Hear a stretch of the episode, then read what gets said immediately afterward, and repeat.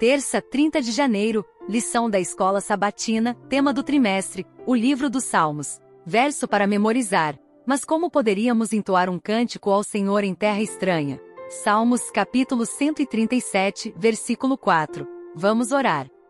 Querido Deus, Pai Celestial, agradecemos por este momento de estudo da Tua palavra, reconhecendo a importância de perseverarmos na oração, mesmo diante do aparente silêncio. Assim como salmistas, confiamos inabalavelmente na tua graça e no fato de que tu és um Deus vivo, sempre presente em nossas vidas. Pedimos, ó Pai, que o Espírito Santo nos guie neste estudo da lição da escola sabatina. Que ele ilumine nossas mentes, abrindo nosso entendimento para compreendermos as verdades contidas nas Escrituras. Que a tua palavra se torne viva em nossos corações, transformando-nos segundo a tua vontade. Lembra-nos, Senhor, que mesmo diante do silêncio aparente, tu estás conosco, ouvindo nossas orações. Que possamos examinar nossos corações com humildade, buscando-te com confissão e sinceras petições. Fortalece nossa fé para que confiemos que, mesmo nos momentos de silêncio divino, tua fidelidade permanece inabalável. Derrama, Pai amado, uma bênção especial sobre todos os ouvintes deste podcast, especialmente aqueles que buscam crescer em conhecimento e comunhão contigo que a mensagem compartilhada possa tocar profundamente cada coração, levando consolo, esperança e inspiração para vivermos conforme a tua vontade. No precioso nome de Jesus oramos. Amém. Tema de hoje: Onde está Deus? Ouça Salmos capítulo 42, versículos 1 a 3. Como o servo brama pelas correntes das águas, assim suspira a minha alma por ti, ó Deus. A minha alma tem sede de Deus, do Deus vivo, quando entrarei e me apresentarei ante a face de Deus. As minhas lágrimas servem-me de mantimento de dia e de noite, porquanto me dizem constantemente: Onde está o teu Deus? Salmos capítulo 63, versículo 1. Ó Deus, tu és o meu Deus. De madrugada te buscarei, a minha alma tem sede de ti, a minha carne te deseja muito em uma terra seca e cansada, onde não há água. Salmos capítulo 69, versículos 1 a 3. Livra-me, ó Deus, pois as águas entraram até a minha alma. Atolei-me em profundo lamaçal, onde se não pode estar em pé, entrei na profundeza das águas, onde a corrente me leva. Estou cansado de clamar, secou-se minha garganta, os meus olhos desfalecem esperando o meu Deus. Salmos capítulo 102, versículos 1 a 7. Senhor, ouve a minha oração, e chegue a ti o meu clamor. Não escondas de mim o teu rosto no dia da minha angústia, inclina para mim os teus ouvidos. No dia em que eu clamar, ouve-me depressa. Porque os meus dias se consomem como fumaça, e os meus ossos ardem como lenha.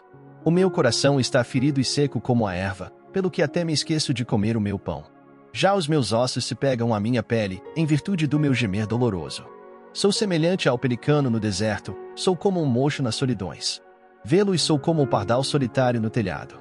Pergunta 3. O que causa grande dor ao salmista? Não apenas os sofrimentos pessoais e coletivos perturbam o salmista, mas também, ou até mais, a aparente desatenção de Deus em relação às dificuldades de seus servos. A ausência divina é sentida como sede intensa em uma terra seca e como angústia mortal. O salmista sente-se afastado de Deus e se compara a pássaros solitários. Sou como o pelicano no deserto, como a coruja das ruínas. Não durmo e sou como passarinho solitário nos telhados. Salmos, capítulo 102, versículos 6, 7. A menção do deserto destaca a sensação de isolamento em relação a Deus.